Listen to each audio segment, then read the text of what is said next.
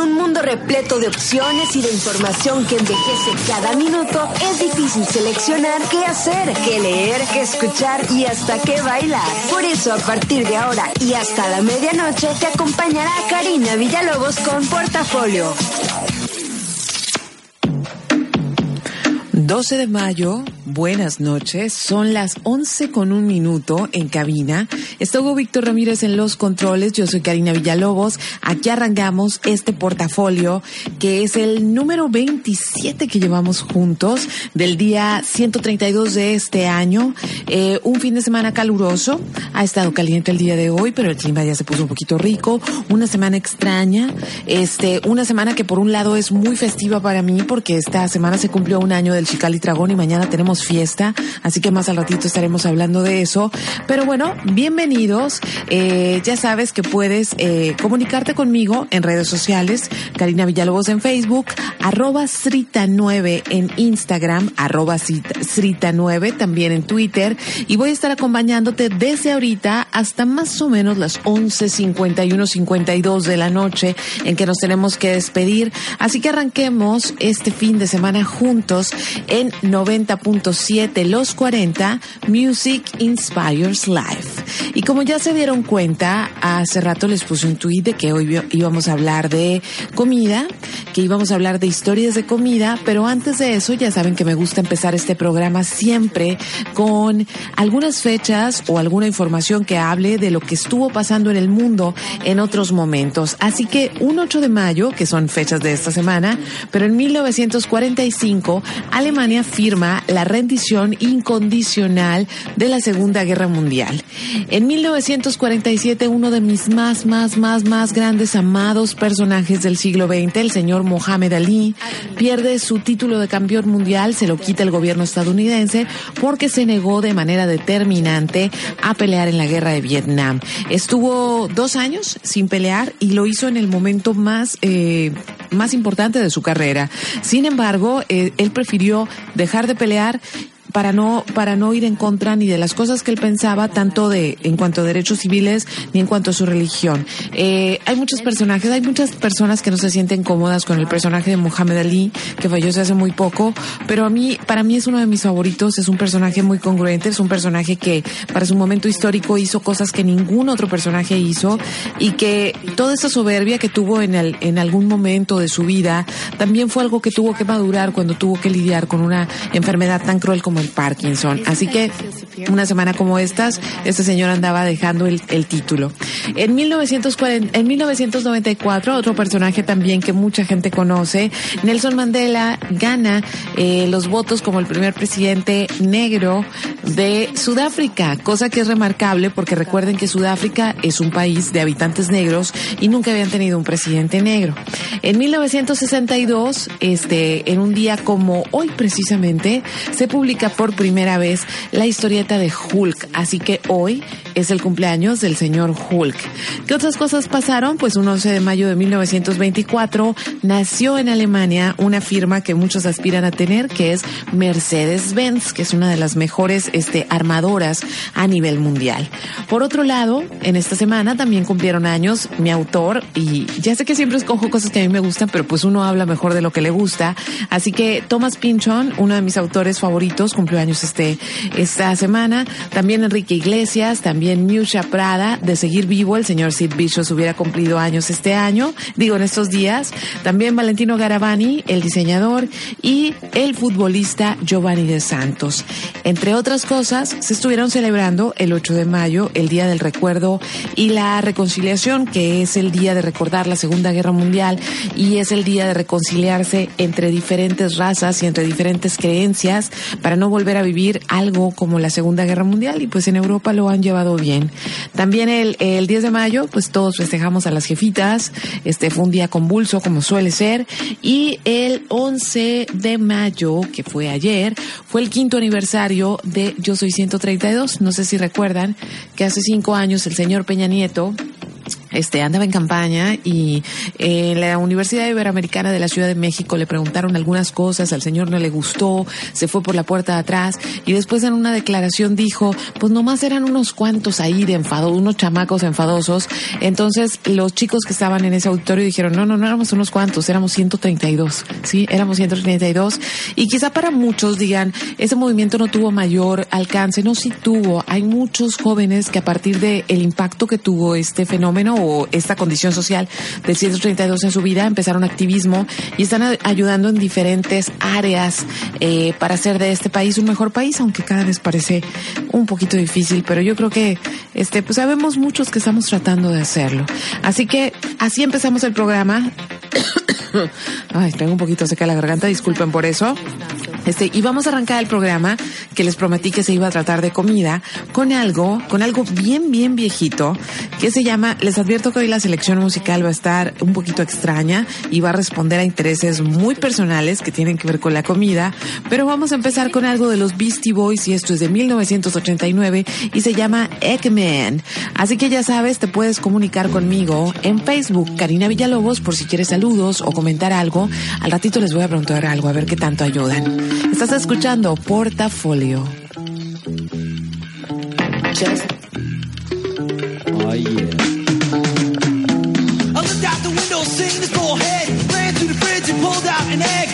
My scopes, he had no hair. Launched that shot, he was caught out there. Saw the convertible driving by. Loaded up the slingshot, let one fly. He went for his to find, he didn't have one. Put him in check, correct. My egg gun. Egg, a symbol of life. A once the down to bust out to wife. I pulled out the Jemmy, thought it was a joke. The trigger, I pulled his face. the yo. Reached in his pocket, took all his cash. Left my man standing with the egg mustache. Suckers, they come a dime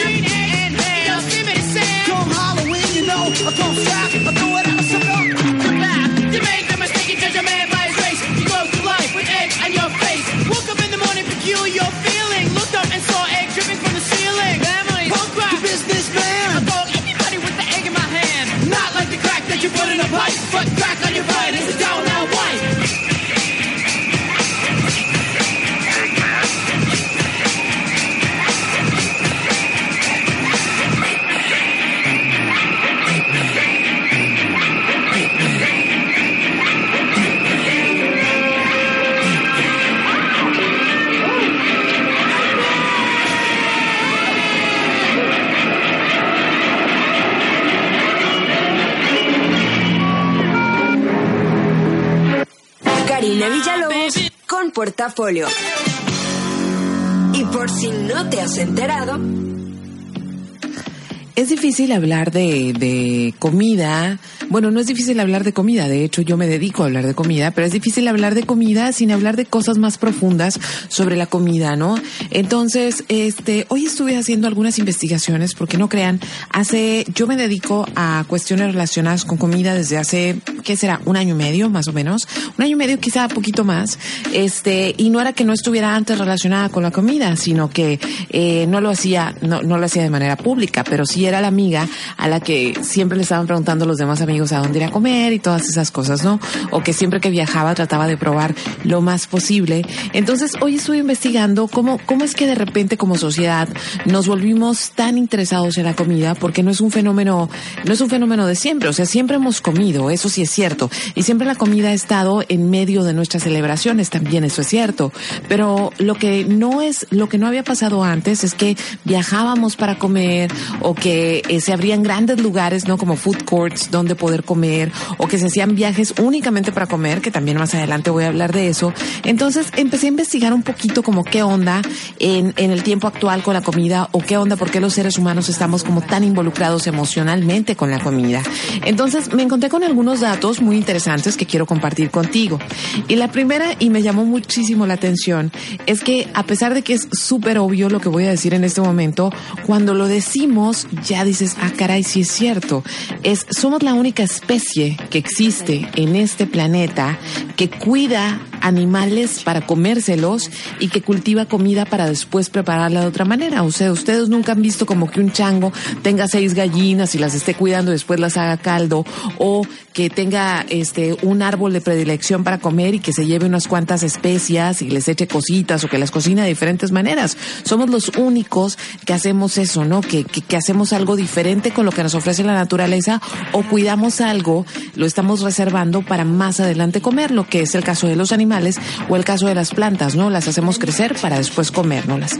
La otra de las cosas que, que también me llamó la atención de ahora que anduve investigando es que somos la única especie en el planeta donde toda celebración, donde toda, toda cosa que es importante para nosotras, para nosotros, perdón, eh, tiene comida en el centro, ¿sí? O sea, es decir, reunión, bautizo, boda, cafecito con las amigas, este, el taco, o sea, lo que sea, pero siempre hay comida de por medio. Otra de las cosas es que por más que nos, nos avergoncemos o digamos, es que yo crecí en un pueblo donde no había gran cantidad de comida, o como nosotros que siempre escucho esas, esas lamentaciones terribles de, no, es que, es que en Mexicali pura comida china y es que pura carne asada. Pero la verdad, la verdad es que cuando creces y cuando te vas o cuando estás de viaje, lo que más extrañas es la comida con la que creciste. O sea, yo no ando de viaje y extraño, y ahorita que me pueda comer así como una tom kagay o una comida bien exótica, no. Yo pienso en, verán, yo honestamente en lo que pienso es así como en tacos de carne asada, en un buen chuncún, en unos brócolis chinos así con elotitos, este, también pienso mucho en dubalines, en mazapanes, o sea, porque fueron como esas cosas que con las que crecí.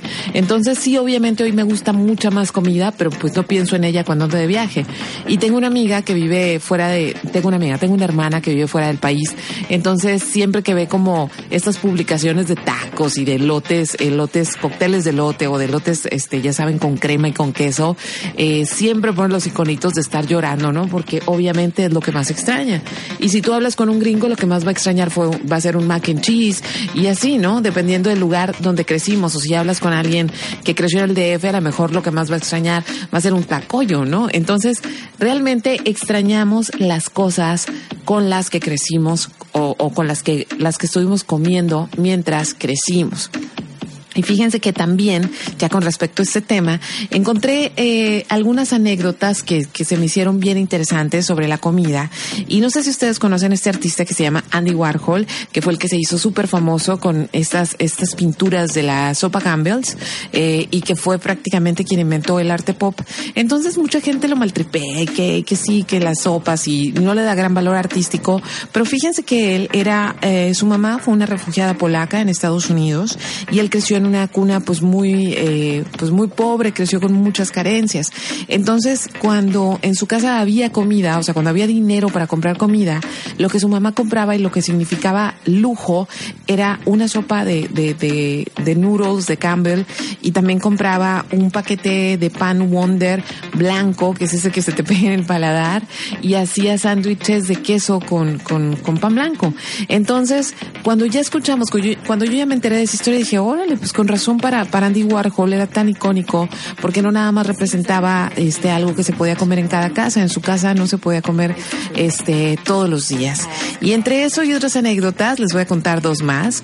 Este, por ahí eh, hubo un señor, Benito Mussolini, que, que fue este personaje que fue un dictador en Italia. Y fíjense que toda su vida su esposa no durmió con él porque este señor se comía platos, o sea, bowls rellenos completos de ajo crudo, y yo amo el ajo, pero este señor comía bowls completos de ajo crudo con limón y con aceite de oliva porque pues él pensaba, y, y quizás estaba en lo cierto, que su corazón se iba a volver más fuerte.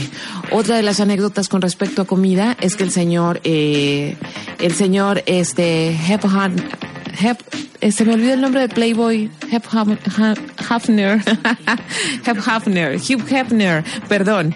Este señor, aunque vaya a comer a cualquier restaurante en cualquier parte de la ciudad de Los Ángeles, él come comida que le mandan desde la Playboy Mansion. O sea, no come nada porque tiene idea de que alguien le va a hacer este una comida sucia o que se puede enfermar o esas cosas. Entonces es, es, chistoso pensar que, que alguien de que se la pasa viajando y que lo vemos así como un Playboy, en realidad tiene tanta aversión por la comida.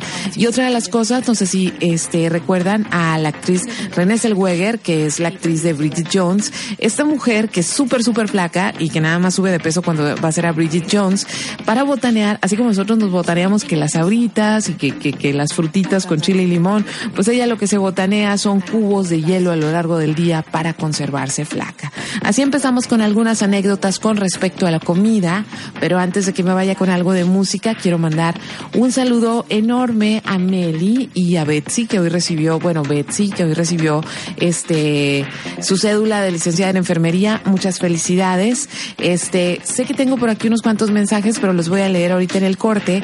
Y antes de irnos a algo de música, les quiero pedir que me ayuden con algo para, para que colaboren conmigo en el programa de hoy. Me gustaría mucho saber qué pedirían ustedes si supieran que hoy es su última cena. ¿Qué pedirían? O sea, pueden pedir algo bien exótico, pueden pedir algo bien extraño o pueden pedir algo bien popular, pero pensando que esa sería la última comida de su vida. Así que ahora me voy a ir con música. Esto se llama Buttered Popcorn, y es de La Supreme con Diana Rose, algo muy retro, pero hoy la música va a ir así como que para todos lados con respecto a la comida. Ya sabes, estoy en redes sociales Karina Villalobos para que me digas cuál sería tu última cena. Y estás escuchando Portafolio.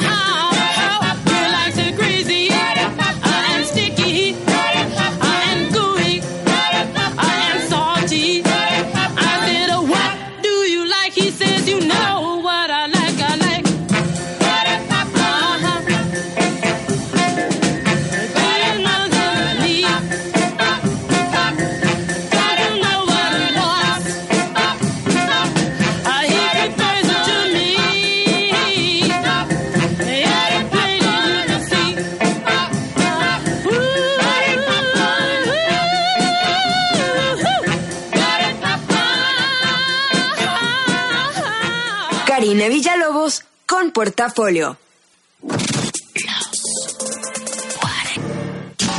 Los 40. Music inspires life.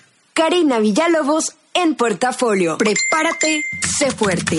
Juntos vamos a salir un rato de Facebook. Y estamos de regreso y si apenas estás cayendo aquí al portafolio, hoy estamos hablando de comida y de las razones por las cuales comemos o lo que nos gusta comer y todas esas cosas. Ahorita les pregunté cuál sería su última cena y ya tengo una respuesta que mal, ¿eh? O sea, cuando estoy regalando cualquier cosa, ahí sí de volada están aquí conectados diciéndome cosas, pero ahorita como todavía no les doy nada, no les voy a dar nada tampoco más que el placer de que pasemos juntos el inicio del fin de semana, este, pues nadie, ¿no? Así que vuelvo a preguntar si ustedes tendrían que echarse su última cena, ¿cuál sería? Mándenme mensaje. Yo le mando un saludo a Eli Balbuena, que es la persona que da los mejores masajes en esta ciudad y que me arregla siempre que llego destrozada a su local. Pero ella me dice, tacos, mi última cena, o sea, concreta. Aquí Hugo Víctor también me dijo que para él serían unos taquitos de suadero y me explicó todos los ingredientes que tendría que llevar, que si el cilantro, que si la cebolla, que si el aguacatito y me dijo que aparte con una coca light para no engordar. Este, así que espero más, más mensajes de, de ustedes. A ver, César me está diciendo, eh, no me manden audios, no los puedo escuchar porque estoy aquí en, la radio. Entonces, este, oh, César Valles dice que se, que se echaría una cena conmigo, pero no me dice qué para recordar nuestra niñez. Y es que César y yo éramos vecinos cuando yo era, cuando éramos niños y pues eso fue hace muchísimos años y ahora siempre escucha la radio, así que un gran saludo. Este, voy a seguir con esto de la sección y ya ven que les dije, prepárate, sé fuerte y vamos a salir de Facebook. Y resulta que ya estamos en mayo, de hecho, pues hace rato les dije, estamos a 12 de mayo por si no han visto el calendario.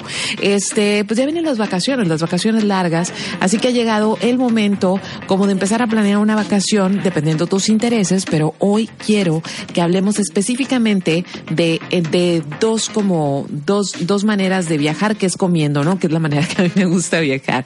Entonces, por un lado tenemos, eh, ustedes están planeando hacer una vacación larga, a lo mejor no en el verano, pero sí en el otoño o en el invierno, fíjense que de acuerdo a las revistas de viajeros, estas son las cinco ciudades en el mundo donde se come más sabroso. Número uno es Londres. Y a pesar de que la comida inglesa es mala, de- o sea, de naturaleza es mala, resulta que Londres en los últimos, en las últimas dos o tres décadas ha tenido como una migración muy interesante de Asia y de diferentes países también de Europa.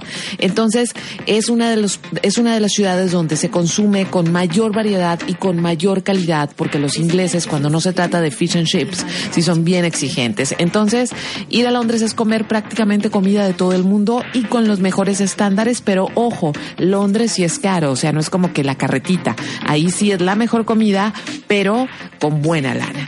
La segunda mejor ciudad para comer a nivel mundial es Madrid. ¿Por qué?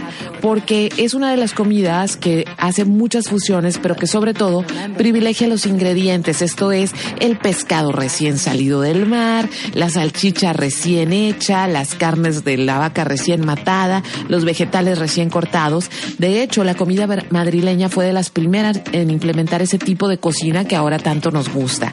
La tercera ciudad para comer así como que, híjole, increíble, que es una de las que yo sueño ir, es Bangkok, en Tailandia. Y fíjense que Bangkok tiene la característica de que es una de las pocas ciudades en el mundo que ofrece tour gastronómicos, es decir, tú te vas al tour y aparte, en esos días que vas a estar ahí, te enseñan a cocinar comida tailandesa, no nada más a comerla. Y como si es muy específica, que por cierto es, es, es de lo que más amo comer, este, pues es padre ir a Tailandia, es una comida muy única, es una comida muy exótica y que además es muy barato viajar para allá. Y dicen que si no eres así como muy fijado, que yo creo que nosotros los mexicanos que comemos así como que tacos en muchas partes no seríamos muy fijados, pero en Tailandia dicen que la mejor comida es la callejera, este llegarle a las sopitas así de las doñitas en las esquinas, a las brochetas también. Entonces Tailandia es la tercera ciudad para viajar a comer. La cuarta, fíjense que es la Ciudad de México, que está catalogada como uno de los, de los mejores lugares en el mundo para comer. ¿Por qué? Porque número uno, se conservan costumbres prehispánicas, o sea, como se hacía la comida desde antes de que llegaran los españoles. Y además, la fusión de la comida europea ha hecho que la Ciudad de México sea impresionante para comer desde la calle, que te comes un tlacoyo, que te comes un sope, o que te comes una torta de tamal, una torta de chilaquil. De hecho, la otra vez estaba viendo una torta de otra cosa, pero no, no recuerdo. No sé si era la torta de... No, no, la verdad no quiero mentirles, pero era una torta así como muy compleja. Era de algo era de algo tan complejo que ah, por alguna razón lo tengo bloqueado. Entonces la Ciudad de México es un destino donde se come desde el, o sea, desde la calle, el taco, hasta los lugares más selectos de comida muy única de chefs que están haciendo, que están ahorita logrando colarse a las listas de los mejores restaurantes del mundo con propuestas completamente mexicanas. Y la cinco ciudad eh, más rica para comer o donde se puede comer más rico en este mundo es la ciudad de Lima, Perú, porque en los últimos años se ha considerado que eh, los ceviches peruanos, la combinación de pescados, porque ellos tienen pescados de agua dulce, pues es única y está, en- está así como de moda la comida peruana. Y si estás preparando una vacación, pero para que sea así como más local, ¿cuáles son las cinco ciudades de México donde mejor se come? Obviamente ya no voy a redundar en México, en la Ciudad de México, porque ya la dije, pero esa es una. La otra es Puebla, donde vas a poder comer mole, chalupas y chiles en hogada. Eh, la otra es Guadalajara, donde se come, como no, tortas ahogadas, birria, pozole, este, barbacoa y también tequila. La otra ciudad es Mérida, donde uno se puede atiborrar de papazules, de sopa de lima y de panuchos.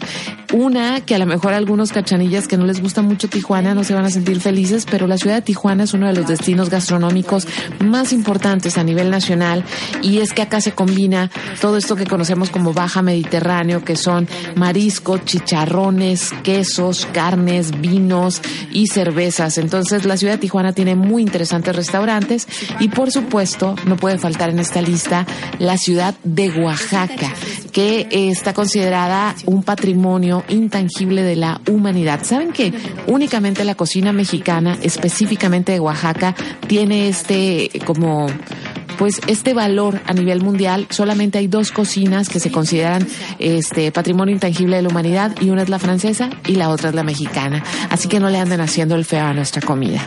Así que ya estuve hablando mucho de comida. Este ahorita checo los mensajes que mandaron sobre lo que van a comer como última cena y los digo en el siguiente corte. Pero ahora me voy a ir con esto que es una canción que este creo que es de mis favoritas del mundo mundial y espero que para ustedes también lo sea. Este es del 2003 y se llama Milkshake y es de esta fabulosa Kellys. Ahí va, estás escuchando Portafolio.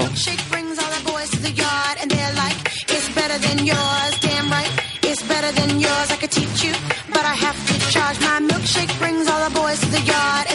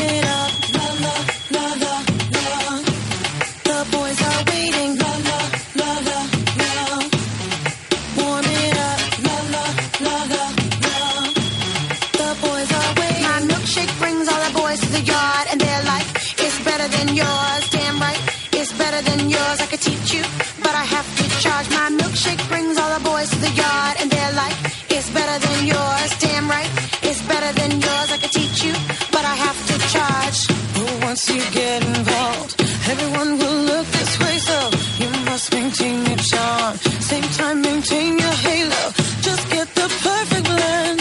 That's what you have within. Then next his eyes are squint. Then he's picked up your scent. La la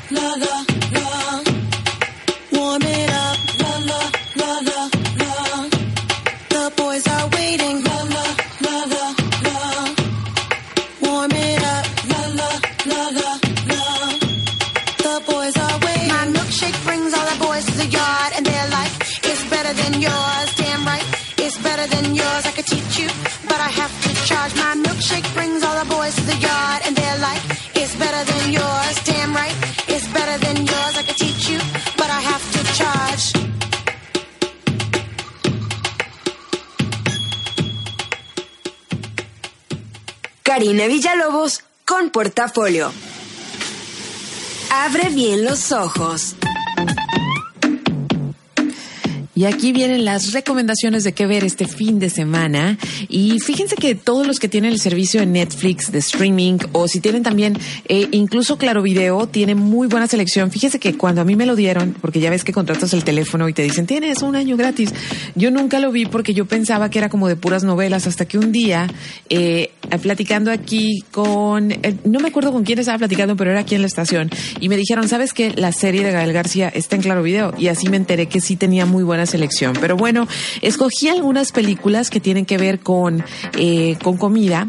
En especial escogí un documental, un episodio y una película. Primero me voy a ir con, hay una serie de Netflix que se llama Chef's Table y a través de varios, de varias temporadas han ido entrando a las cocinas de diferentes eh, personajes del mundo culinario muy importantes, eh, pues platicando con ellos para saber qué les inspiró a ser cocineros y todo esto.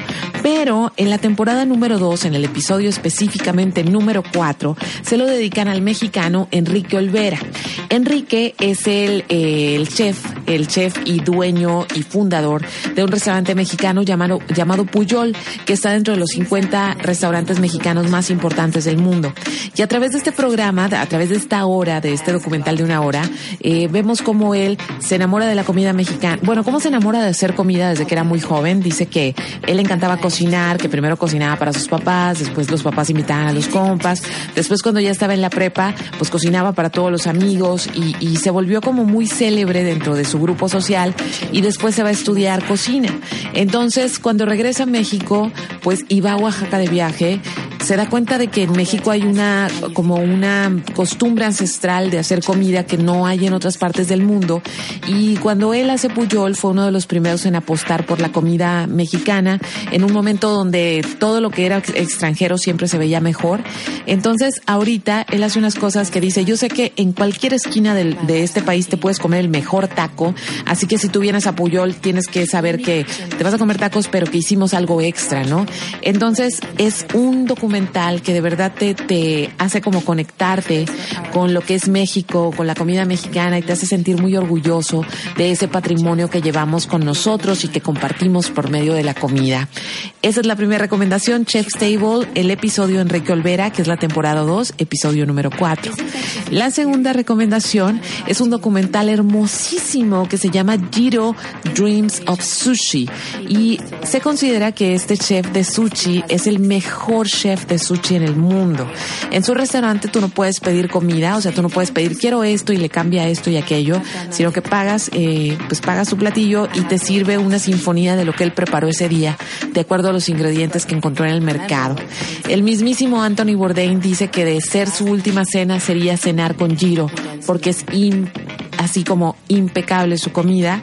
Eh, su local está de hecho en una estación del metro, nada más tiene creo que entre 8 y 10 sillas y las reservas para cenar ahí eh, se tienen que hacer con seis meses de anticipación y la cena cuesta un aproximado de 300 dólares, pero todo el mundo dice que vale la pena, que vale la pena ir a comer allá.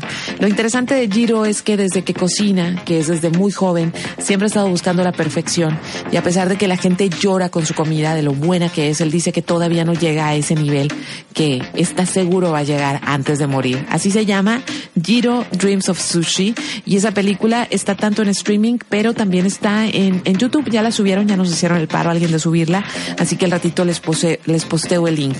Y por último, hay una película del 2012 que es francesa y se llama La cocinera del presidente y está precisamente basada en la que fue la cocinera de François Mitterrand, uno de los presidentes más importantes que ha tenido Francia y que marcó todo un cambio en la cocina de- del Palacio de Gobierno francés cuando contrata esta cocinera que cocinaba precisamente comida de rancho, pero de lo que es el rancho francés. Así se llama La cocina del presidente. La verdad, una película increíble. O sea, estás viendo cómo estas cocinas enormes del Palacio de Gobierno están trabajando y quieres probar absolutamente todo que va desde ancas de rana hasta chocolates, hasta las cosas más exóticas. Ya ves, ya ven que a los franceses les encanta, pero es una película eh, sobre todo de, de amor y es una película de disciplina en la cocina. ¿Ok? Entonces me voy a ir a algo de música.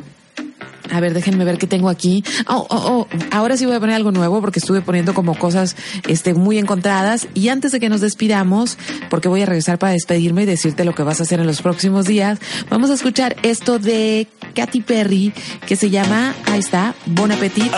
No sé si ya vieron el video, pero está sabroso. Estás escuchando Portafolio. Ya casi nos despedimos.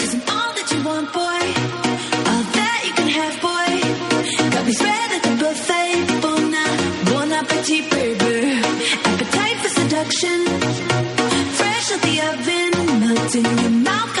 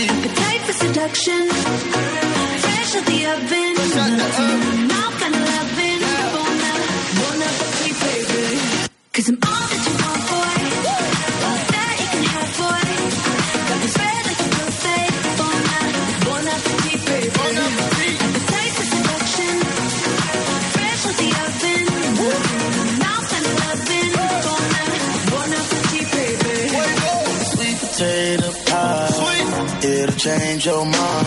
Had you running back for seconds. Every single night. I'm the one that second change your life. Take off. Don't water falls, you dripping with just like my eyes. Said she want a meal, now I asked her what's the price. Hold on. If she do right, told her get whatever you like. All set. I grab her legs and not the vibe. I make her do it, don't know when she ride. I looking at the eyes of a diamond, blind. In her spine, not a muscle diamond, chance to climb. Sweet tooth, sweet, no tooth fairy, no whipped cream, no dairy. Got a hot light on, screaming I'm ready, but no horses, no carriage. Go ahead. Cause I'm all that you want,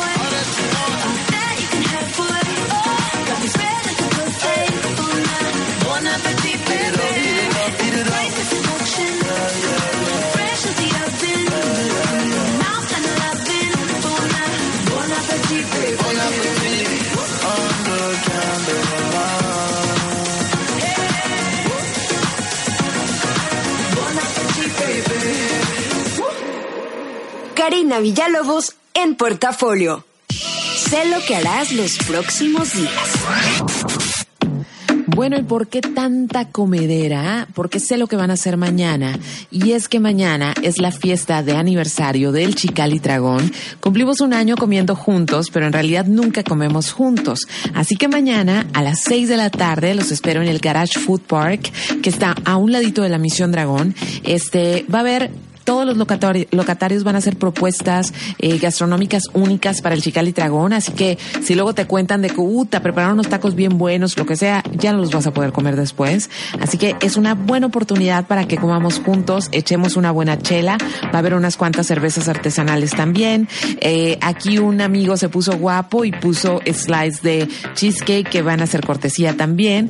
Tendremos una alfombra roja porque a final de cuentas el Chicali Dragón somos eso, los chicalenses comiendo, este, para que te tomes fotos en la alfombra roja, este, y sobre todo para que nos saludemos en persona, ¿no? Porque siempre me llegan todos estos mensajes y que fui a tal lado y tal, pero nunca nos hemos visto, así que voy a estar muy feliz, pero muy, muy feliz de recibirlos mañana en esta fiesta. Es de, a partir de las seis de la tarde, échenle unas dos horitas, se va a acabar temprano, y pues ya de ahí ya se van a sus otros compromisos. Antes, seis de la tarde, es entrada libre. Yo sé que algunos pensaron que únicamente con invitación. Es cierto que ayer regalé unas invitaciones VIP, este, pero esas son porque incluyen un regalo. Eso no quiere decir que no puedes ir y pueden ir con niños y puede ir con toda la familia. Así que ahí los veo mañana. Va a ser un gusto vernos en persona. De los que me contestaron aquí, este, me está diciendo, me dijo Paloma, que también siempre escucha el programa, que se comería unos tacos, este, del pastor, de carne asada y de postre un tiramisú. Es una chica que sabe lo que quiere. Este, no sé si tenga por aquí algún, algún otro, este, algún otro, otro radio escucha que me diga qué cenaría. Espero no haberme perdido alguno en los mensajes estos que se filtran. Pero bueno, yo ya me tengo que despedir. Pero, y he estado muy contenta, y he estado muy festiva, y, y he estado hablando de comida, y precisamente ahorita Hugo Víctor y yo hablábamos de que, pues el programa ha estado bien rico, porque en los cortes hemos estado hablando de mil cosas y ya estamos bien hambreados. Comer es algo que no, no únicamente es delicioso para nuestros sentidos, comer es algo que guarda memorias, comer es algo que compartimos con la gente que amamos.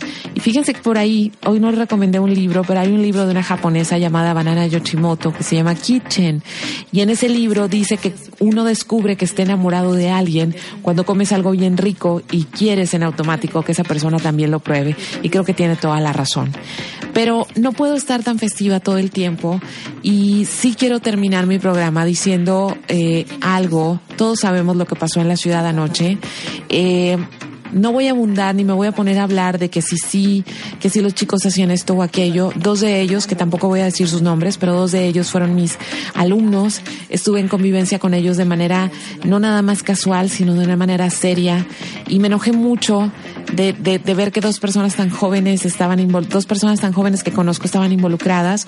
Y lo que más me ha sorprendido en este día pero mucho, muchachos, mucho, mucho, mucho. Es la cantidad de odio que he leído, la cantidad de comentarios innecesarios sobre si se lo merecían, que si por qué andaban en la calle esa hora, que si son fresas, que si se lo buscaron, que... Y nadie está hablando de lo verdaderamente importante, que es buscar a la persona que los mató.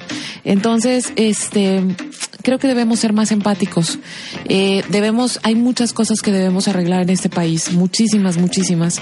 Pero si no tenemos empatía, si no podemos sentir el dolor de los otros, no las vamos a poder arreglar. Yo no quiero pensar independientemente de clase social, independientemente de lo que hacían. Yo no quiero pensar en las mamás de estas personas que anoche recibieron llamadas tan dolorosas y que ahora estuvieron leyendo los comentarios que tanta gente sin sensibilidad hizo en redes sociales. Usemos las redes sociales para construir, no nada más para destruir. Así que por eso, ya sé que está, que baja de, de, de ritmo lo que estuve, en el ritmo que estuve durante todo el programa, pero no pude evitarlo, no pude evitarlo porque todo el día es algo que estuvo doliéndome en el pecho, que estuvo doliéndome en el cuerpo, que estuvo haciendo sentir mal a mi corazón. Entonces, por eso me voy a despedir con una canción viejita también, es de 1998, es una canción de Depeche Mode y se llama Walking in My Shoes. Debemos empezar a caminar en los zapatos de los demás antes de juzgar, muchachos. Que tengan un bonito fin de semana. Mañana comemos juntos. Esto fue Portafolio. Gracias por dejarme arrancar el fin de semana juntos. Y creo que debemos construir también una mejor ciudad y un mejor país juntos. Así que los dejo con esto. Bye bye.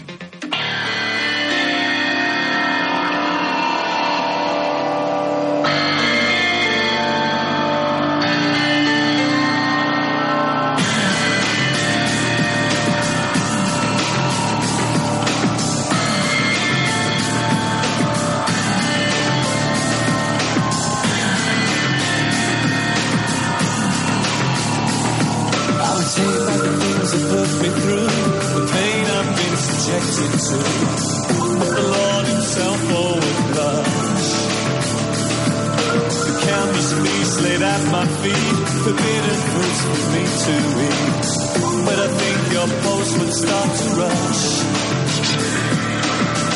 Now I'm not looking for absolution forgiveness for the things I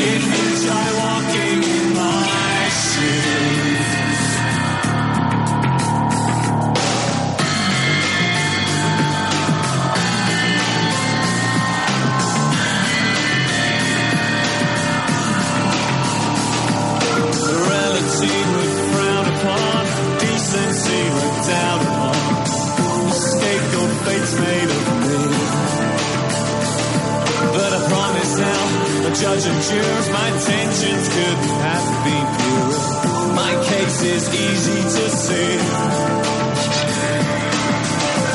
I'm not looking for a clearer conscience.